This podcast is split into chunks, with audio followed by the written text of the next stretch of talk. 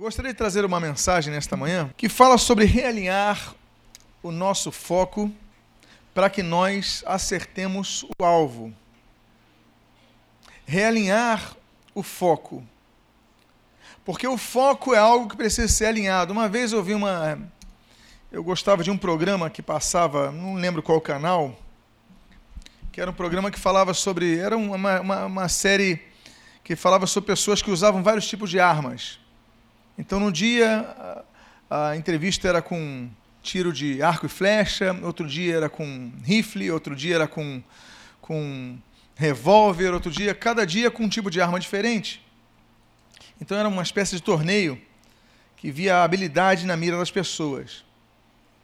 Mas chamaram uma, um, uma das pessoas, era um mariner americano, e era um sniper da marinha, e o sujeito perguntou para ele: vem cá, você demora tanto? Ele até estava um pouco impaciente, porque ele tinha uma pessoa que ficava do lado com uma, com uma, com uma, uma espécie de binóculo, não sei, uma luneta, e ele também ajustava dele, e ficava ali um conversando com o outro durante muito tempo até que ele desse o tiro. Mas quando ele deu o tiro, ele acertou no alvo. Então ele falou: nós temos que ver a posição da distância, o vento, de onde vem o vento e todos os fatores que estejam envolvidos na mira, a gente tem que realinhar, porque se a gente não realinhar, ainda que esteja diante de nossos olhos, nós não vamos acertar o alvo. Uma vez eu vi um filme chamado Sniper Americano, que mostrava a mesma coisa, o tempo que ele gastava refocando para acertar o alvo. Todos nós temos alvos. Todos nós temos objetivos a serem atingidos. Começamos um novo ano e eu creio que todos tenham pelo menos um projeto para esse novo ano, um alvo a ser atingido. Nós temos também, além do alvo, nós temos sonhos. O sonho de atingir o alvo. O que é importante é necessário para atingirmos o alvo. E além disso, de nós termos um alvo, termos um sonho, nós também temos a vontade de atingir esse alvo. Mas isso não nos garante que nós vamos atingir o alvo. Porque para que nós atinjamos o alvo, nós precisamos de uma outra tríade. Não basta termos um alvo, não basta sonharmos com o alvo, não basta desejarmos, termos vontade de atingir o alvo. Nós temos que ter outra tríade. Outra tríade é nós termos a munição para alcançar o alvo, nós trabalharmos para alcançar o alvo e nós refocarmos o nosso alvo. Quando eu falo de nós termos a execução, é porque muitos só sonham, têm vontade, projeto, mas não saem do lugar. Então nós temos que agir. Em segundo lugar, nós temos que ter munição. E nós temos uma grande munição, a fé. Mas nós também temos que ter outra munição, a perseverança. Porque muitas vezes você tem a fé para atingir alguma coisa e você recebe o não. Aí você pega aquela fé, aquela fé desmorona. Não acontece isso com você? Aí você desanima. Você sai de uma fé 100% com certeza, e depois da primeira negativa você vai para 0%, fica até deprimido. A fé não é isso. É uma certeza que é constante, exige perseverança. Então nós temos que ter munição também. Mas o realinhamento do foco, ele é necessário sempre antes de nós darmos um novo tiro. E se nós alcan quisermos alcançar o nosso alvo, nós temos que sempre realinhar o nosso foco. É que nem o fotógrafo, usando outra expressão quanto à utilização de foco, é que cada vislumbrada do fotógrafo existe uma refocalização, ele tem que refocar. Se eu estou mirando para aqui, é um foco. Se eu viro um milímetro para o lado, eu já preciso reajustar para que eu atinja o meu objetivo. Como nós podemos trabalhar isso em relação aos nossos objetivos? Vamos ver alguns textos bíblicos. Mas primeiro queremos dizer que o fracasso ele começa quando nós desviamos a nossa atenção do alvo. Josué capítulo 1, abra sua Bíblia em Josué capítulo 1. Se você não trouxe o, teu, o seu texto sagrado, nós também temos aí na tela para que você possa acompanhar. Josué capítulo 1, versículo número 7, diz assim: Tão somente ser forte e muito corajoso, para terdes o cuidado de fazer segundo toda a lei que meu servo Moisés te ordenou. Dela, o que, que ele diz? Não te desvies nem para a direita, nem para a esquerda, para que sejas bem-sucedido por onde quer que andares. Nota bene, Deus não está dizendo tão somente ser forte e corajoso, dá um ponto aí. Você pode ser forte, você pode ser corajoso e não atingir o seu alvo. Tá cheio de gente forte e corajosa que não sai do lugar. Por quê? Porque se desvia para a direita ou para a esquerda, perde o foco. O segredo para alcançar a vitória não é ser forte e corajoso, somente isso. Ele fala tão somente, mas ele não se limita à primeira parte da frase, é tão somente engloba tudo. Ser forte, ser corajoso e não perder o foco. Ou seja, não se desviar para a direita ou para a esquerda significa manter o foco. Manter o seu olhar na sua meta. Porque quando nós, e esse é o detalhe, tem pessoas que leem esse texto e ficam apenas no forte e corajoso. Mas, pastor, eu sou forte, mas eu sou corajoso, mas não atinjo. Por quê? Porque você se desvia. Você não consegue nem manter o alvo na sua oração. Você começa a orar. Menos de um minuto depois você está pensando em outras coisas. Você está pensando nas contas. Você está pensando em outras situações. E muitas dessas coisas Deus coloca em nosso coração para que nós possamos orar por isso. Noutras é o diabo colocando nossos corações para desviar, e noutras é a nossa carne, que procura, enfim, de uma maneira cômoda, cortar a relação com Deus. E nós temos que focar em nossas orações, temos que focar na leitura da palavra, temos que focar em nossa vida santificada, temos que focar em nossos compromissos com Deus. Nós temos que ter um foco, não podemos nos desviar, porque senão não atingiremos a meta, o objetivo. Quando foi gravar o CD, ela tinha uma ideia no coração, não tinha? Tinha um desejo, mas o que, que ele precisou fazer? Ela precisou ir no estúdio, ela precisou ensaiar, contatar pessoas, depois investir no material e depois divulgar o material. Não adianta só ter força de vontade, não adianta ter apenas objetivos, mas nós temos que manter o foco até atingir o alvo, nós temos que ir em frente. Há uma segunda coisa que nós aprendemos é que nós devemos mirar o nosso foco nas coisas positivas e não nas negativas. Olha o que diz o texto Isaías 43, versículos números 18 e 19. Não vos lembreis das coisas passadas, nem considereis as antigas. Eis que faço coisas novas, que está saindo à luz. Porventura, não percebeis? Eis que porei um caminho no deserto e rios no ermo. Há pessoas que ainda não enterraram seus mortos. Os seus defuntos continuam nas suas salas Há pessoas que vivem enlutadas e não sabem. E quando eu falo mortos, não estou falando de mortos contra entes queridos. Eu estou falando de traumas, de projetos de suas vidas, de fracassos. Você fracassou em algo na sua vida. Morreu um sonho. E você deixa esse defunto na sua sala. E sempre, todos os dias, tu passa pela sala e tu olhas aquele defunto e tu te abates. Tu olhas aquela experiência e te abates. Tu lembras de algo e te abates. Tu ouves uma música e te abates. Por quê? Porque você não enterrou os seus mortos. E o que acontece quando te abates? Você perde o seu foco. Não, eu tenho foco em fazer isso. Eu quero me formar. Peraí, mas eu abandonei a primeira faculdade. É, não vou conseguir de novo, não.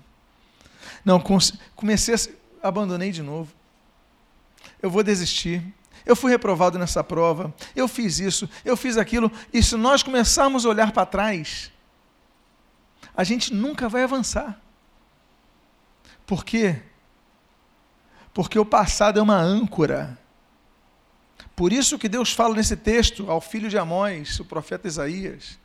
Ele diz: Não vos lembreis das coisas passadas, nem considereis as antigas. Ele coloca aqui no termo: Eis que, porém, um caminho no deserto e rios no ermo. Eu vou fazer algo novo na sua vida. Você não nota a grandiosidade de Deus no projeto de nossas vidas? Ele fala: Eu vou colocar um caminho no deserto. O que, que significa? Não existe caminho no deserto. Mas ele cria algo novo. Rios no ermo, no local que não tem nada, é ermo. Ele vai colocar rios, vai colocar vida ali. Então, onde existiu fracasso, você não vai ficar olhando para esse fracasso, traumatizando-se na tua vida inteira, olhando para trás. Ah, eu já tentei isso ano passado, 2015 eu tentei, não consegui, 2014 eu tentei, 2013 eu tentei, 2000, 2001, quando eu nasci eu tentei. Se você ficar olhando para suas derrotas no passado, você não vai avançar nunca. Por isso que Deus fala através de Isaías: olha, não fica olhando para o passado, foca nas coisas boas, foca no fato de que eu sou um Deus que cria caminho no deserto.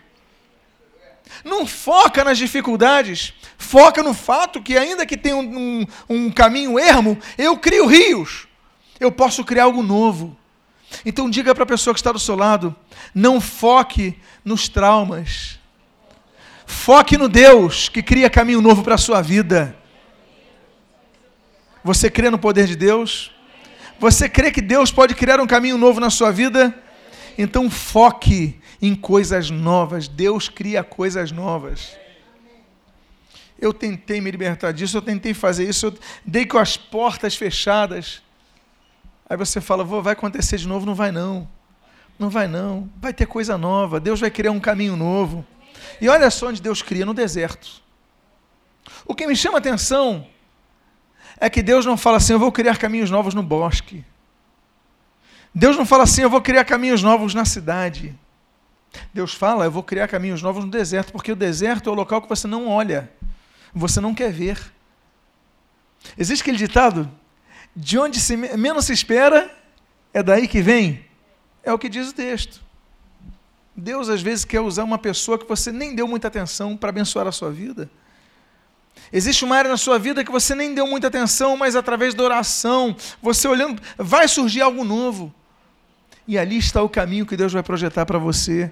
O problema é que a gente às vezes fica insistindo na mesma direção sempre, mesmo caminho sempre. Deus já fechou a porta uma, duas, dez vezes.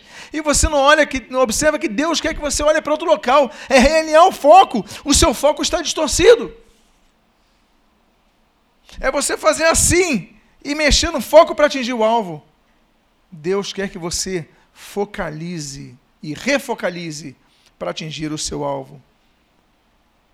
Há um outro texto, em outro aprendizado que nós temos. É: foque naquilo que tens em mãos, porque é suficiente para trazer vitória à sua vida. Você lembra de Eliseu e aquela viúva? Olha o que, que ele disse para ela. O que, que você tem? Ela falou: Não tenho nada. A não ser uma botija de azeite. Não tenho nada. Para essa mulher, ela focou negativamente, porque para ela uma botija de azeite era nada. Não é isso que está no texto?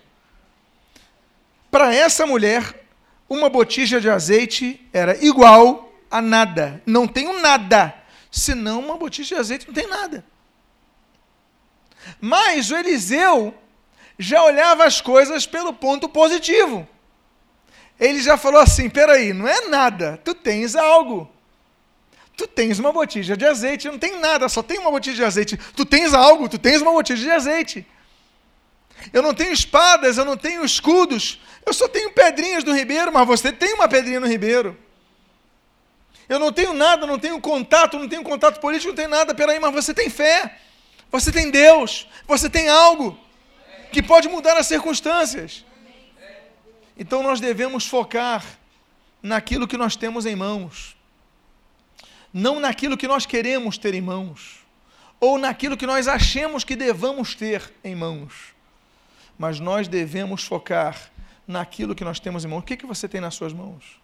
E eu não digo mãos físicas. O que, que você tem disponível? Pastor, eu tenho muito. Olha, eu tenho pouco dinheiro, eu tenho poucos contatos, eu tenho limite nisso, nisso, naquilo. Ok, eu não estou perguntando o que, que você gostaria de ter e não tem. Eu estou perguntando o que, que você tem. Você tem Deus. Você crê que desse Deus que você tem no seu coração, Ele é capaz de abrir caminhos no deserto? Você tem fé nesse Deus, então você já tem tudo para começar algo novo, porque através dessa botija de azeite, que para essa mulher era nada, Deus fez um grande milagre, abasteceu aquela família. É através das pequenas coisas que os milagres acontecem. É através das botijas de azeite. Então, Foque positivamente. Não é que eu não tenho nada, é o que eu tenho é me é suficiente. O que eu tenho já me é suficiente para mudar a minha vida. Então não fica se vitimando. Ah, coitado de mim, eu sou isso, eu sou aquilo. Não faço, não isso não. Pegue o que você tem e permita que Deus transforme essas botijas, essa botija de azeite em abundância na sua vida.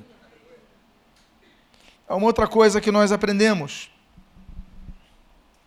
é que se o tempo resolvesse algo, Deus então seria desnecessário. Olha, tempo não perdoa pecado. Ah, vou dar um tempo porque até lá Deus vai esquecer. Deus não esquece. Deus esquece quando há confissão de pecado, quando há arrependimento. Ah, como diz Miqueias, né, ele lança no mar do esquecimento os nossos pecados. Mas tem que haver nosso arrependimento. Mas o tempo não faz pecado sumir. O que faz é confissão e arrependimento. Tempo, às vezes melhora algumas coisas, mas outras não melhora. Por exemplo, há enfermidades que o tempo não cura, só piora. Você tem uma inflamação, você tem. Olha, vamos começar. Sentiu uma dorzinha de dente quando comeu aquele sorvete. Sentiu aquele dente gelado. Já sentiram essa, esse drama? Aí o que, que você faz? Você pensa assim: eu vou deixar para lá, porque o tempo vai curar. É isso que vai acontecer? Aí o que, que você faz? Você deixa para lá, daqui a pouco vai piorando, vai piorando, vai piorando, daqui a pouco o que acontece? Você nem dorme. O tempo resolve problema de saúde?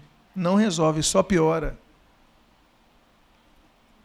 Então nós devemos entender o seguinte: que quando surgem situações adversas em nossas vidas, nós não podemos deixar para lá, nós temos que procurar resolver logo.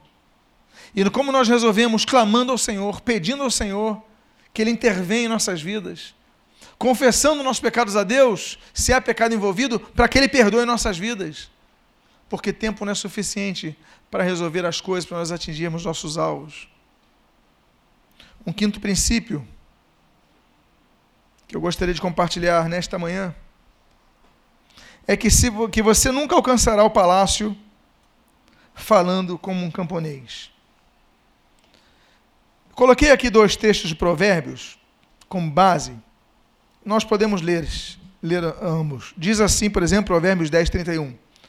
A boca do justo produz sabedoria, mas a língua da perversidade será desarraigada. E Provérbios 11, 9 diz: o ímpio com a boca destrói o próximo, mas os justos são libertados pelo conhecimento. A Bíblia fala em vários textos.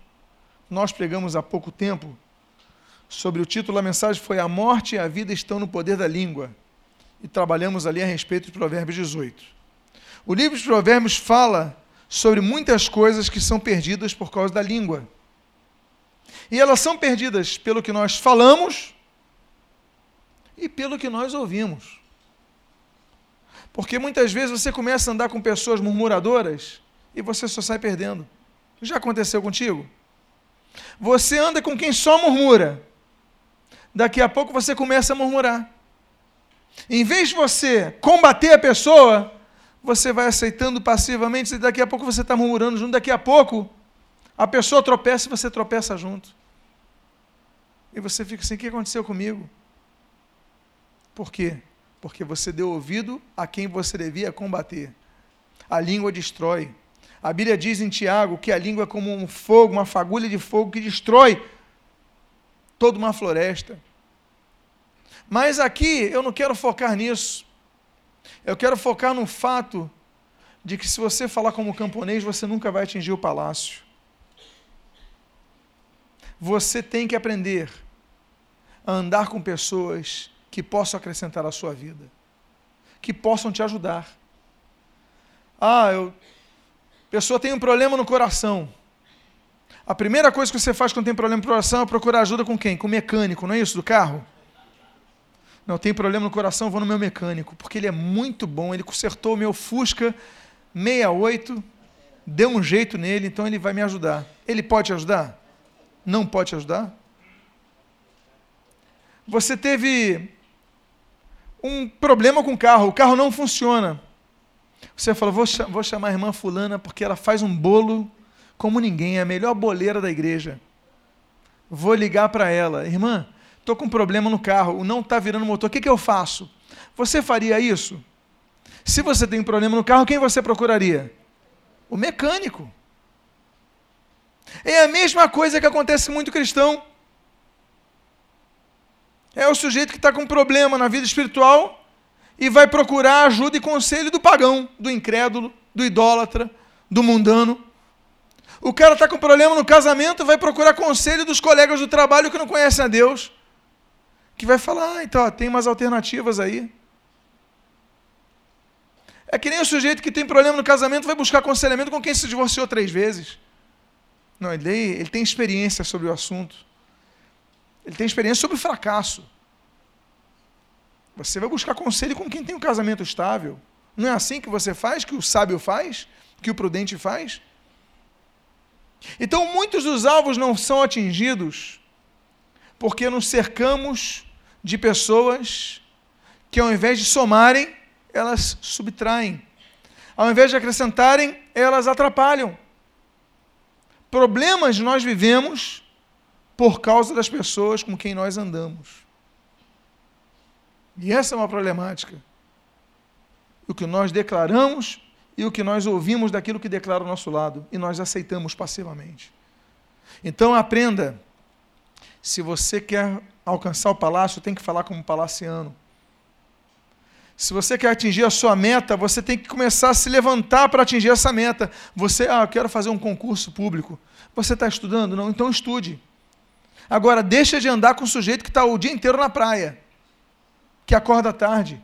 Anda com o sujeito que acorda cedo para estudar, que milita, que trabalha ali. Ah, tu só anda com quem só gosta de ver televisão? Tu só anda com só quem gosta de ficar jogando bola o dia inteiro? Como é que você vai passar no concurso? Uma coisa é você de vez em quando se distrair. É necessário. Não estou combatendo isso. Outra coisa é você andar com quem não gosta de trabalho. Você vai acabar andando como ele. Então anda com quem estuda. Agora, você quer crescer na tua fé? Anda com quem tem a fé firme. Anda com quem produz fruto. Anda com quem demonstra gana de crescer na fé. Por quê? Se você me disser com quem você anda, nós podemos dizer à pessoa quem ela é. Não é isso que nós sabemos? Dize-me com quem andas, e te direi quem és. Então, com quem nós andamos vai ser importante. Ah, mas, pastor, circunstancialmente, eu ando com pessoas que são idólatras, incrédulas, ímpias, meu trabalho, meus estudos, eu não estou falando isso. Não estou falando para você deixar de andar com. Não, você trabalha com elas, não tem jeito. Mas eu digo, mas no momento, qual é o teu alvo? É atingir a gerência de um trabalho? Então não anda com o mais popular do grupo. Anda com quem mais trabalha, porque ele vai atingir a gerência. Eu sou uma pessoa que sempre gostei de biografias, gosto de biografias. Porque eu gosto de ler aquilo que as pessoas fizeram para atingir os seus alvos. mais do que sucesso, eu digo atingir alvos. Você atingiu o teu alvo?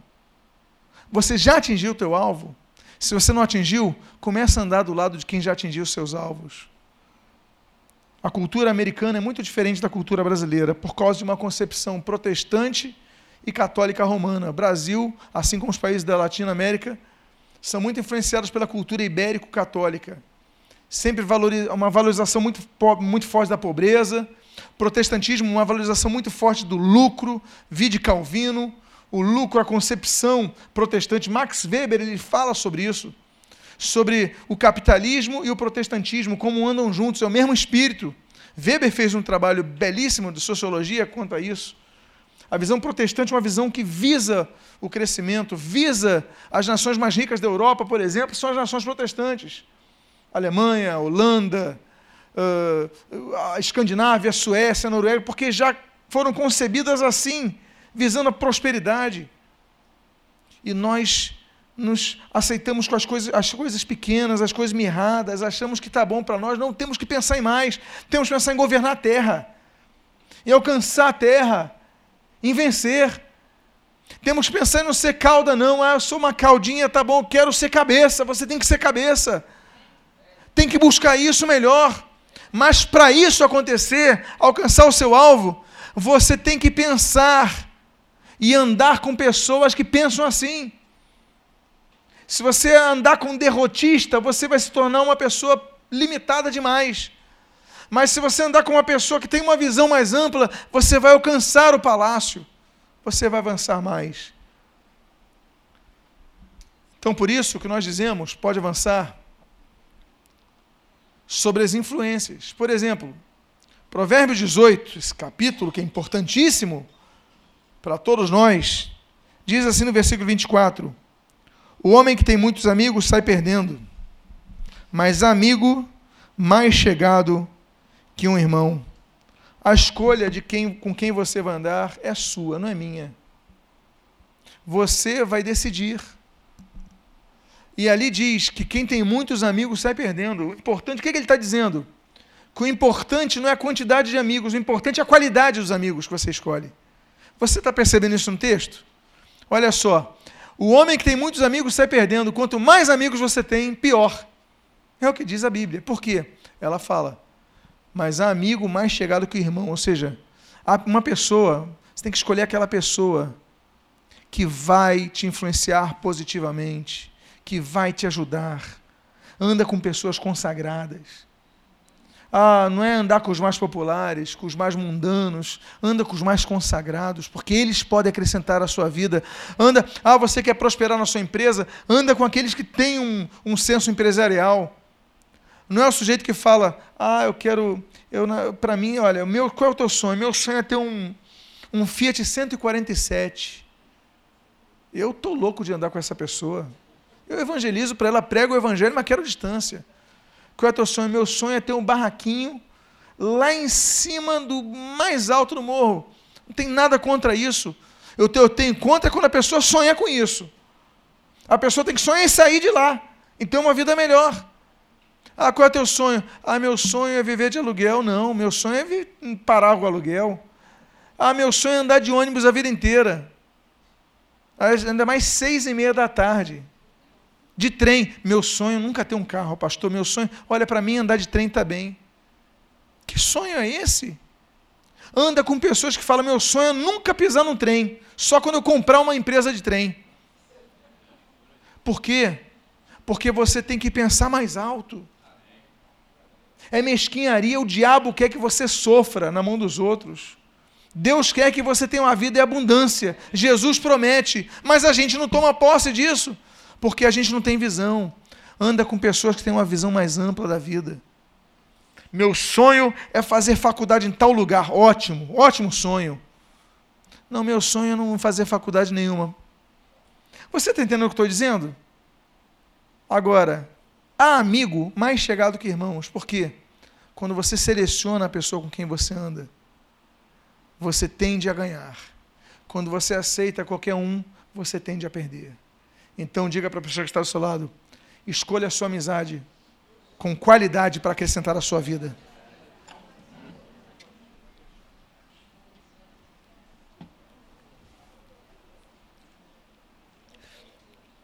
Sétimo e penúltimo ponto. Antepenúltimo ponto. Penúltimo ponto. O ambiente que você permitir ao seu redor você sabia que vai determinar o seu milagre? O seu milagre não depende só de você, depende do ambiente. Pastor, que é isso, pastor? O pastor falou da minha fé. O pastor falou da minha fé pessoal. E agora o pastor está falando que o ambiente onde eu estou pode definir se eu vou ter o um milagre ou não? Sim. Depende do milagre, mas pode. Olha o que Jesus mostra no texto de Marcos, capítulo 5, versículos 36 a 42. Diz o texto: Mas Jesus, sem acudir a tais palavras, disse ao chefe da sinagoga: Não temas, crê somente. Contudo, Olha o que Jesus fez. Não permitiu que alguém o acompanhasse, senão Pedro e os irmãos, Tiago e João. Dá uma pausa aí. Jesus tinha quantos discípulos? Quantos discípulos? Doze. Quando Jesus está indo numa missão para ressuscitar uma pessoa, diz a Bíblia que ele não permite que todos os doze acompanhem. Ele falou: Vocês ficam aqui, eu só quero Pedro, Tiago e João. Vocês três vêm comigo. Mas nós, vocês não podem entrar, não. Não é por ser discípulo de Jesus que nós estamos aptos para certas coisas, porque nós podemos atrapalhar. Só quero Pedro, Tiago e João. Aí o outro reclamou, o outro é preconceito, é acepção de pessoas. Eu não sei que a pessoa reclama, não reclama? Jesus falou, só quero os três. Porque para onde vou, só os três podem entrar.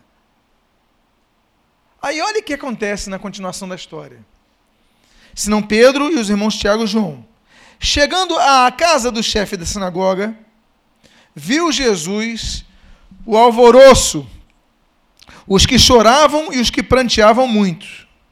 Ao entrar, lhes disse: Por que estáis em alvoroço e chorais? A criança não está morta, mas dorme. Olha o que eu coloquei em amarelo aí na tela. E riam-se dele. Aí o que, que Jesus fez? Diz o texto.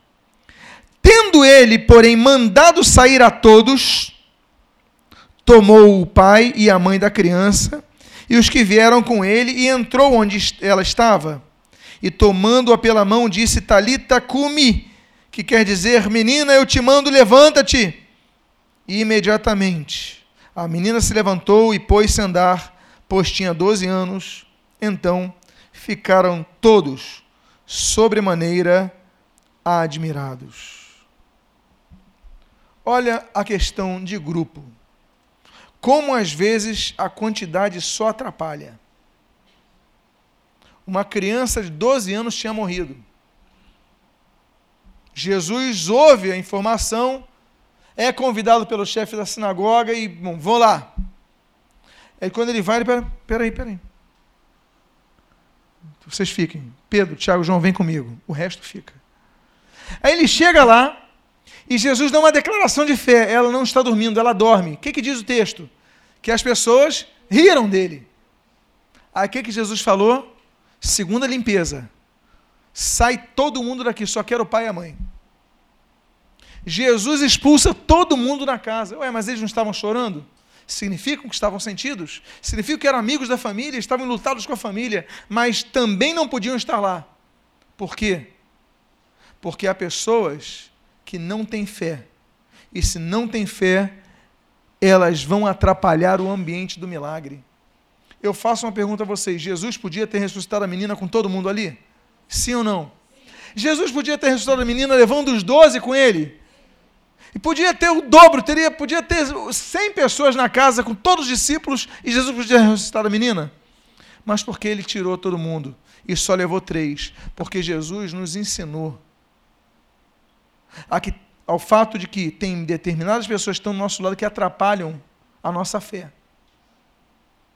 Tem pessoas, por exemplo, e a gente sabe de experiência, que no momento do apelo não levantam a mão por vergonha da pessoa que está do lado. Então, uma vez uma pessoa falou, pastor, eu queria levantar a mão, mas um parente meu aqui do meu lado, eu fiquei com vergonha, não levantei a mão. A presença de um gerou problema na fé da outra pessoa, estrangeiro. Aí eu falei assim: se ela não tivesse, eu levantava a mão. Há situações que nós não obtemos, não damos um passo de fé por causa de alguém que está do meu lado. Vamos orar aqui, a pessoa fica com vergonha de orar, por quê? Porque tem um amigo do mundo perto, não quer ser entregue, vai ficar envergonhado. Pessoas, há momentos de nossa vida para que nós cresçamos e vejamos o milagre que nós temos que, infelizmente, separarmos as pessoas. Porque muitos milagres não acontecem porque o ambiente gera incredulidade na própria pessoa. Jesus chama três discípulos e permite apenas que o pai e a mãe entrem na casa. E ali Jesus efetuou o milagre. Tem milagres na tua vida que Deus quer fazer, mas que você não tem aquela fé, porque tem alguém do teu lado que te impede. Às vezes você não se solta no espírito, porque tem alguém ao lado que te inibe. Não é verdade? Tem gente às vezes que fala assim, pastor, olha, eu ia pregar assim e tal, mas o senhor estava me olhando com uma cara tão séria. Eu sei que não acontece aqui com os pastores. Mas isso aconteceu com um outro, um outro caso. Um outro pastor ele falou: Pastor, eu não me soltei muito, porque quando eu olhei para o senhor, o senhor estava sério. Eu falei: Mas se eu estou sério é porque eu estou feliz, eu estou absorvendo a palavra é que eu tenho uma forma de expressar meu amor pela palavra, prestando atenção. E quando eu presto atenção, eu fico sério. Mas eu fui motivo de inibir a pessoa em se soltar mais na pregação. Você está notando como são as coisas? Então, muitas vezes, nós temos que entender que, como esse exemplo, em nossas vidas tem milagres que nós precisamos separarmos de certas pessoas. Você tem um objetivo de oração, tu vai andar com o mundaninho do teu lado? Tu vai andar como um murmurador do teu lado? Como é que você vai conseguir o teu milagre? Se só tem gente que anda com pedra do lado e não com joelhos no chão. Valoriza os que têm fé. Diga para a pessoa que está do seu lado, para o meu, é, busca o teu milagre, unindo as tuas forças com aqueles que têm fé. O título da mensagem não é esse? para nós focarmos, para atingirmos o nosso alvo. E finalizo dizendo: sempre haverá guerra ao redor do nascimento de um milagre. Vocês lembram que quando Jesus nasceu, houve uma ordem do rei Herodes para que o quê? As crianças que nascessem no período que nasceu o rei dos judeus, no entendimento dele, o rei local dos judeus, no caso o Senhor Jesus, mesma idade dele, então manda matar. Antes do milagre, o ambiente do milagre teve ambiente de guerra. E quando Moisés nasceu, o milagre, o libertador que Deus suscitou a Israel, não houve semelhante genocídio, infanticídio, perdão, melhor dizendo, infanticídio, não houve semelhante infanticídio? Porque ao redor do milagre a guerra. Quando Daniel estava para obter um grande milagre, não houve guerra nos céus por 21 dias, a Bíblia diz isso no profeta Daniel, porque ao redor do milagre a guerra. A Bíblia diz em Mateus capítulo 2, nesse versículo 18 que nós comentamos, vendo-se iludido pelos magos, enfureceu-se Herodes grandemente, mandou matar todos os meninos de Belém e a todos os seus arredores de dois anos para baixo, conforme o tempo do qual, com precisão, se informara dos magos. O diabo não quer que você tenha vitória. Por isso ele vai levantar guerra para você desistir.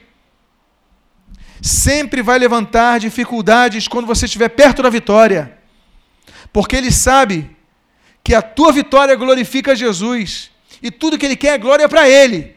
Eu derrotei um servo de Deus. Olha, Deus, você, você não vai ver que Jó não vai murmurar contra ti se eu fizer isso, se eu fizer aquilo. Deus pode tocar nele, só não toca na vida. E aí ele é derrotado.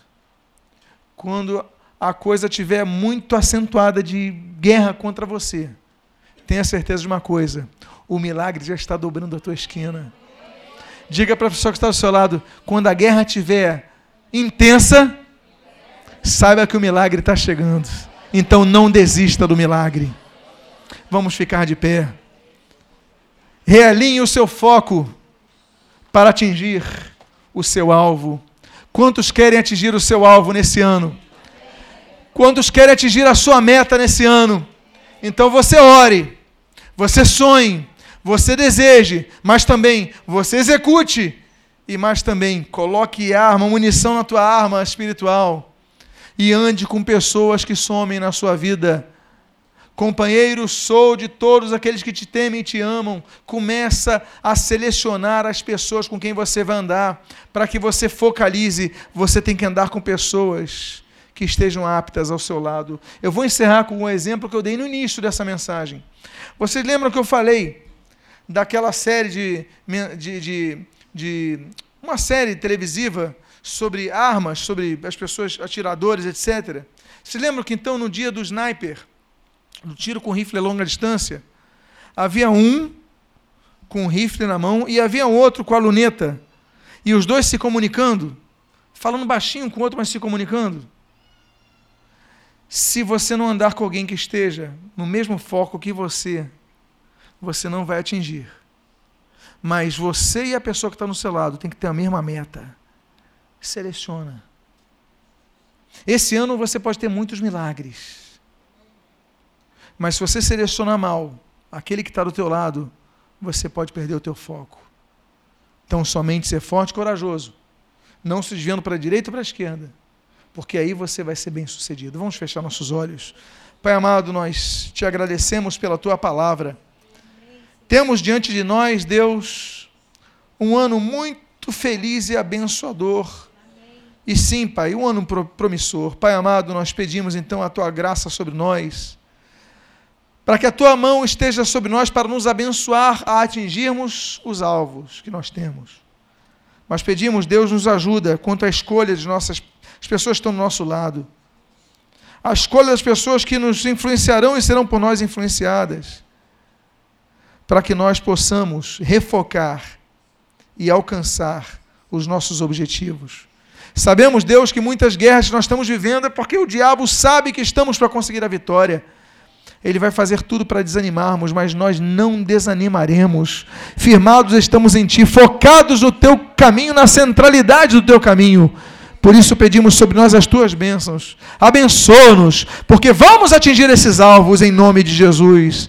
E o que nós pedimos nós te agradecemos sobre o sacrossanto nome de Jesus. Amém e amém.